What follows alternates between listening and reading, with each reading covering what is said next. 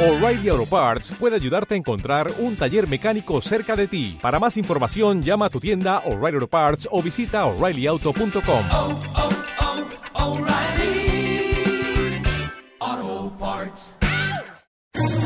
¿Quieres especular en la bolsa de la mano de un profesional? Operativadax.com. Recibe al momento en tu móvil las compras y ventas que realiza Alberto Iturralde sobre el índice DAX. Nunca ha sido tan sencillo ganar en bolsa. Operativadax.com.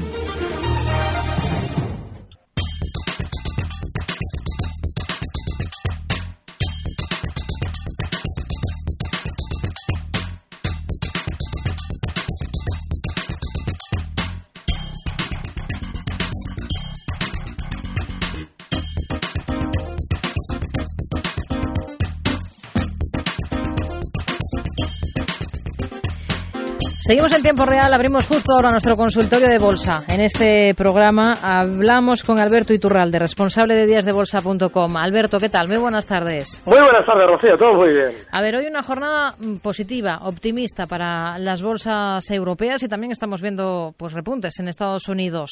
Eh, ¿Confía en este mm, buen comportamiento que vemos hoy a cuenta de esas buenas noticias que llegan eh, de Rusia? Bueno, la, la verdad es que hay que diferenciar mucho entre el mercado europeo en general y España. Y es que Alemania, por ejemplo, sigue su tendencia normal. Seguramente volveremos a ver la zona 11.000 y también, seguramente también los 11.200 porque están en una tendencia en el DAX alcista tranquila. Sin embargo, en España, cada vez que llegamos a zonas de resistencia clara, esos 10.700, frenamos y recortamos. Hoy han sido los 10.000 600. Bueno, la única alegría que hemos tenido, o por lo menos lo único distinto que hemos tenido durante estas sesiones, es la salida a cotizar de AENA. Es fenomenal que estén dando la oportunidad de vender a los inversores que acudieron a esa OPV, pero hay que recordar también lo que hemos insistido durante estas semanas. AENA sale a bolsa en un fenomenal momento de mercado, eso es una oportunidad también por parte de los grandes que se hicieron cargo de AENA para poder vender títulos y nosotros debemos, debemos seguirles a ellos porque la bonanza en el sector aéreo terminará y eso significará que la salida a bolsa de AENA eh, acabará en caídas. Así es que eso es lo que debemos hacer, vender ahí también y en nuestro IBEX no hay mucha vida y las resistencias están actuando, no hay más. A ver, enseguida vamos a ir con dudas de nuestros oyentes. Eh, vamos antes con los datos definitivos de cierre de esta jornada. En tiempo real, CMC Markets patrocina este espacio.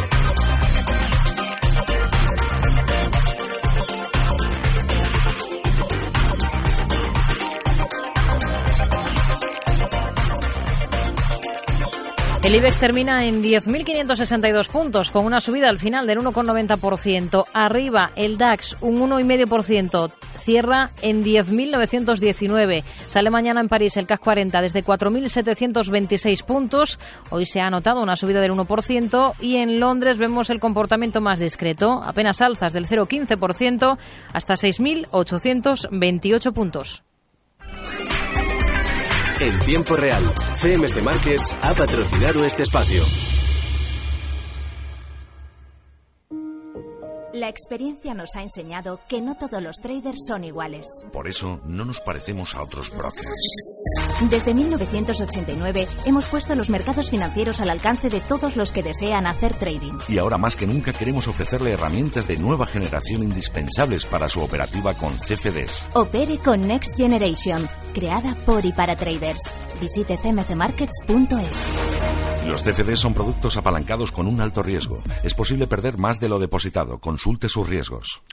A ver, vamos a ir con dudas de nuestros oyentes, si le parece Alberto, por ejemplo, con un WhatsApp que nos envía Gracia desde Valencia, que nos dice que tiene acciones compradas de ACS a 33.40. ¿Conviene vender ahora o mantenerlas? No tengo necesidad, nos dice, a corto plazo del dinero. Seguramente esa compra ha sido antes de la última entrega de dividendos, porque que gráficamente el máximo de ACS está en 33.30 y está llegando desde los 32.74 donde cierra hoy, habiendo marcado unos máximos en 33, está llegando a esa zona 33.30 de máximos y bueno, pues seguramente la irá alcanzando durante la sesión de mañana o la del lunes. Bueno, pues eh, ahí seguramente le va a costar continuar al alza. Tiene que plantearse que si frena la subida justo ahí, quizás sea para resistir esa, ese movimiento alcista y seguramente tener un recorte. Así es que, bueno, ella que decida, porque esa es una buena zona para vender, por ser resistencia. Pero esos cierres en máximos, como el que estamos viendo hoy, suele ser muy bueno. De manera que yo lo que haría es, si mañana ya se va colocando eh, por encima de los 32,74 donde cierra hoy, pues fijaría ya ahí un último stop en los 32,74. Es una buena zona. Hmm. A ver, vamos a saludar a Jesús, que nos llama desde Vizcaya. ¿Qué tal, Jesús? Buenas tardes. Hola, buenas tardes. Quería hacer dos consultas. Sí. Una, estrategia a medio plazo en el IBEX para abrir posiciones cortas y la otra, recomendación de para comprar dos valores del IBEX o del mercado continuo. Dos valores. Gracias, Jesús. Muy buenas tardes. Buenas tardes. A ver, eh, respecto al IBEX y, su- y posiciones cortas en el selectivo. Bueno, claramente durante los últimos meses, cada vez que el IBEX llegaba a los 11.200, salían todos los políticos a sacar pecho sobre la economía española. Eso lo que significa es que los grandes, eh, esos poderes financieros a los que los políticos obedecen, están eh, vendiendo todos los títulos que pueden cada vez que nuestro índice llega a 11.000 puntos. A la hora de abrir una posición bajista, esa, esa zona 11.200 tiene que ser nuestro stop. Así es que si queremos, eh, bueno, una estrategia concreta, yo lo que haría sería, durante estos días, como seguramente Alemania va de alguna manera a volver a pegar otro eh, tironcito alcista, pues yo lo que haría sería esperar a un IBEX en zonas de 10.900, 10.800, ahí se puede intentar abrir una posición corta desgraciadamente tenemos que tener un stop de 4% hasta los 11.200 y el objetivo bajista yo llevo durante meses repitiendo que viendo cómo al IBEX no le dejan subir de esa zona eh, 11.200 lo normal es que tendamos a recortar de aquí a unos meses al punto en el que el último movimiento alcista del IBEX comenzó y esa zona es 8.900, pero el stop tiene que estar en 11.200. Una estrategia alcista en dos valores del IBEX. Bueno, hoy hay uno que vuelve de nuevo a superar máximos históricos, es Ferrovial. A la hora de abrir posiciones compradoras debemos confiar en los valores que ya nos están demostrando fuerza. Y en este caso, en Ferrovial, desgraciadamente, tenemos, ir- tenemos que ir nivel tras nivel. El siguiente objetivo alcista en Ferrovial está en 18,60. Otro valor, bueno, pues Discofan, este más del continuo, aunque también sea de los grandes, porque sigue marcando nuevos máximos históricos durante estos días. El stop aquí tiene que estar en los 50 euros y el siguiente objetivo alcista en 54. Hmm. A ver, vamos a saludar a Joaquín, que nos llama de Valencia. Joaquín, buenas tardes. Hola, Joaquín. Bueno, parece que ahora no nos... a Ahora sí. No, no le hemos escuchado al principio. Díganos, Joaquín.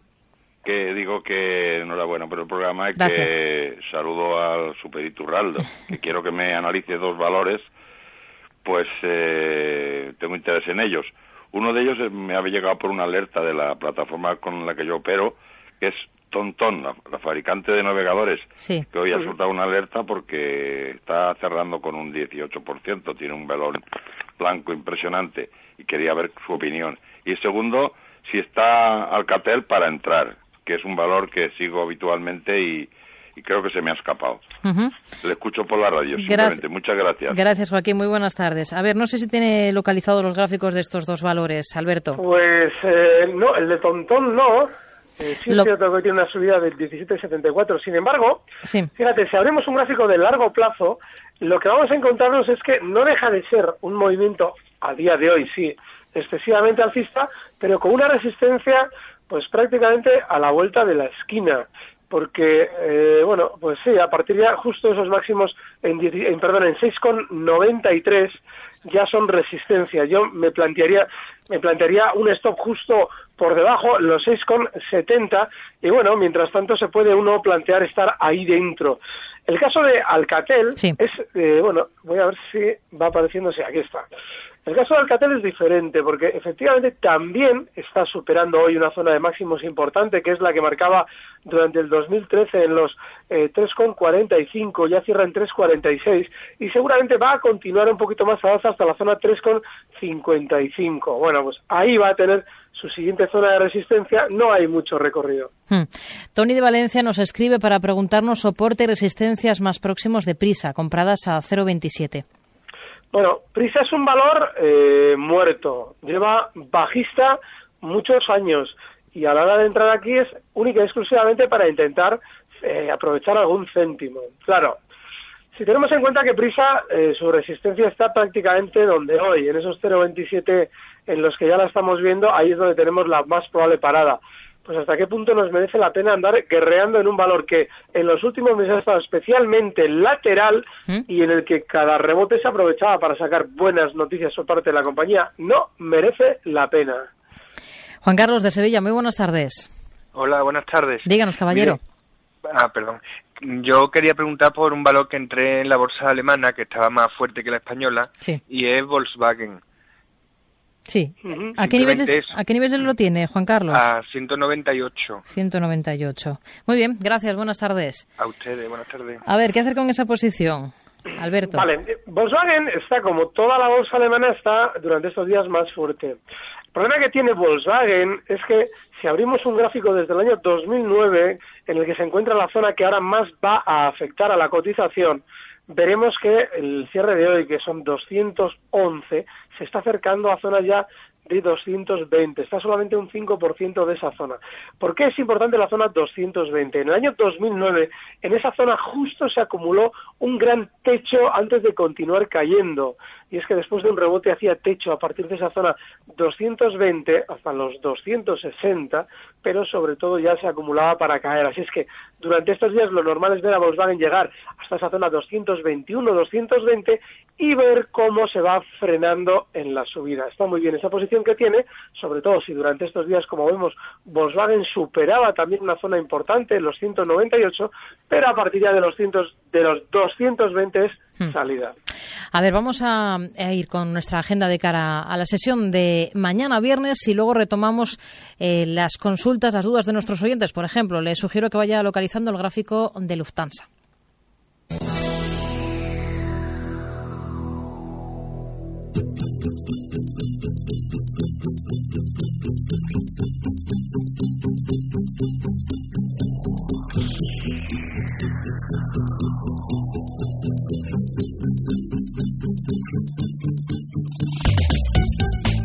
Para despedir la semana en España, el INE publicará el IPC y el IPC armonizado de enero. Además, el Banco de España dará a conocer las cifras de financiación del eurosistema a la banca del primer mes del año. A nivel europeo, Eurostat sacará a la luz la balanza comercial de diciembre y la estimación adelantada del PIB de la eurozona y del conjunto de la Unión Europea del cuarto trimestre de 2014.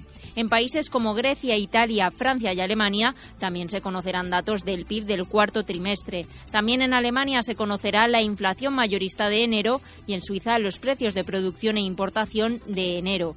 En Estados Unidos, la Universidad de Michigan publicará el índice de confianza del consumidor de febrero y también se conocerán los pedidos de importación y exportación de enero. En el apartado empresarial, ArcelorMittal publicará sus resultados trimestrales y fuera de nuestras fronteras será el turno de J.M. Smucker y Tata Motors, entre otras.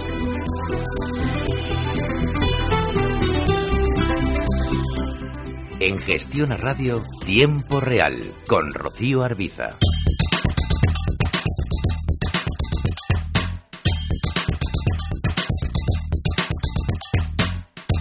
Cinco y 48 minutos de la tarde retomamos nuestro consultorio de bolsa. Hoy estamos hablando con Alberto Iturralde, responsable de díasdebolsa.com. Alberto, le decía lo de Lufthansa porque nos pregunta Alejandro, que nos escribe eh, por esta compañía. Dice que las tenía con beneficio, pero la bajada tan fuerte esta semana le tiene con un 7% de pérdidas. Y luego pregunta también cómo vería entrar en Gamesa. Bueno, el caso de Lufthansa ha sido relativamente claro. Y es que yo, fíjate, hace más de un mes comentaba una posible estrategia con un objetivo alcista en 15,50. Esos 15,50 eran una resistencia enorme. De hecho, ha llegado hasta ahí, ahí deberíamos haber salido con ese beneficio. Y claro, eh, lógicamente no es una compañía que esté en una tendencia tan limpia como, por ejemplo, tenemos en ese mismo sector IAG en España. No hay que olvidar que el movimiento de Lufthansa desde el año 96 es increíblemente lateral. O sea, está, está cotizando en las mismas zonas que en ese mismo año, 1996, y desde entonces tiene una especie de serpiente lateral que no tiene ninguna tendencia, lo que significa que en zonas de resistencia tenemos que salir, nos no nos debemos quedar dentro. Ahora mismo Sí es cierto que en el recorte que ha hecho ha frenado en una zona clave, esa zona 13.50 por ahora aguanta el precio, hoy cierra en 13,67, pero no hay que darle más margen. Y de hecho si durante estos días rebotara de nuevo hacia zonas de 14.50 es para salir, ya es un valor del que no hay que estar. Gamesa tiene un problema. Y es que hoy está llegando eh, tal cual a la misma zona de resistencia que marcaba en el verano. Y digo de resistencia porque esa zona 990 no solamente frenaba las subidas, sino que era aprovechada por la propia compañía para darnos unos fenomenales resultados. Eso no significa que ahora Gamesa vaya a recortar, significa que todavía no debemos plantearnos una entrada hasta que nos cierre holgadamente por encima de 10. Si, por ejemplo, viéramos que durante estos días ya alcanza zonas de 10,30, hoy cierra en 9,78, seguramente será para continuar al alza hasta zonas de 11,50.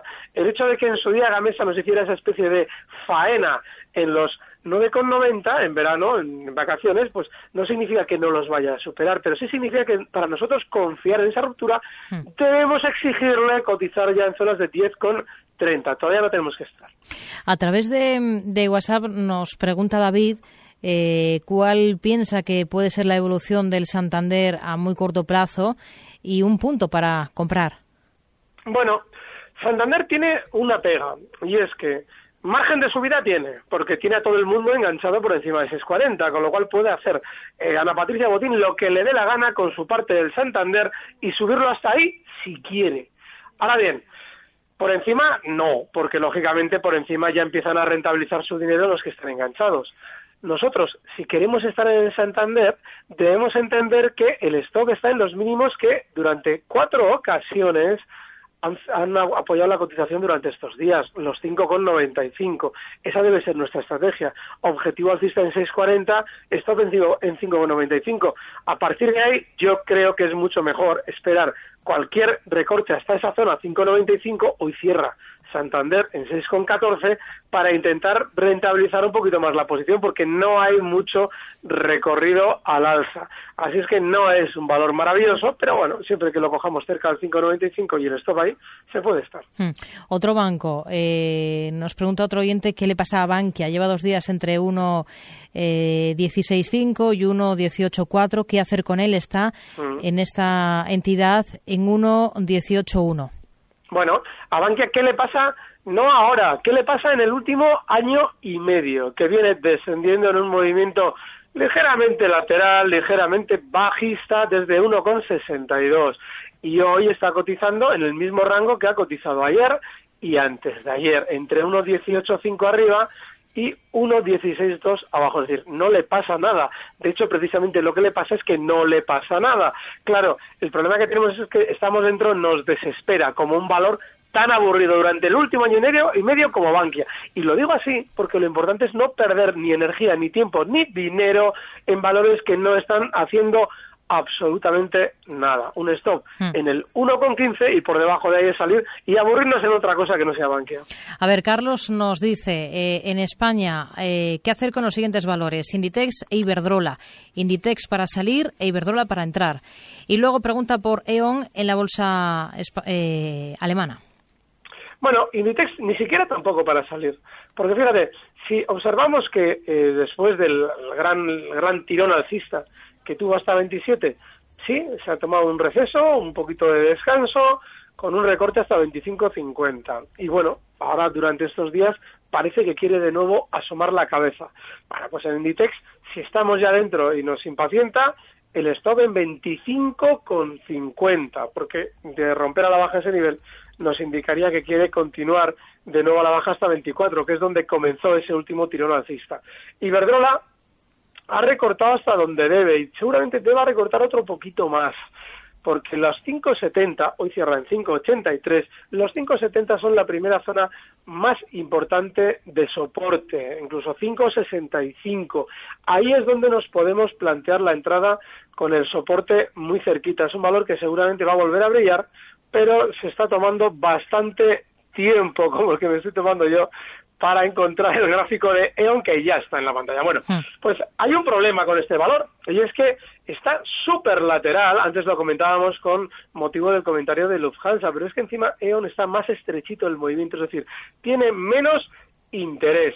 Ahora bien, si queremos picar en neón, estratégicamente no es que esté mal, porque como ahora ha cotizado durante estos días en la parte baja de ese movimiento lateral, que son los 12,95, ya está rebotando hasta 13,25 en los que cierra hoy, bueno, pues nos podemos plantear una entrada con un objetivo alcista en 13,70. No mucho más porque a partir de 13,70 ya encuentra resistencia y seguramente le va a costar más. Stop 12,95. Hmm. A ver, de, mm, de Iberdrola y también de Telefónica nos pregunta Pascual de Valencia, que nos ha llamado, pero no podía intervenir. De Iberdrola ya, ya ha hablado de él. Eh, así que soportes y resistencias para, para Telefónica y un punto de entrada. Bueno, Telefónica más bien sería punto de salida, porque está en la parte alta de lo que técnicamente llamamos ya ese movimiento de, de bueno, pues de resistencia que va, sobre todo la resistencia que va a ejercer los 13.40, ese movimiento alcista último que realizaba con noticias positivas incluidas ya una vez realizado el movimiento hasta 13.40, lo tenemos en 13.09 y a la hora de entrar, bueno, pues los mínimos que ha marcado esta semana en 12,83 nos puede servir para salir en 13.40 y el stop en 12.83 también. Muy estrechito. Hmm. Pero esas son las zonas. Nos quedamos entonces con estos niveles para esta compañía. Alberto Iturralde, responsable de díasdebolsa.com. Gracias. Hablamos la próxima semana. Muy buenas tardes. Muchas gracias. Un fuerte abrazo. Recibe al momento las operaciones de Alberto Iturralde vía SMS en tu móvil. Operativa DAX.com.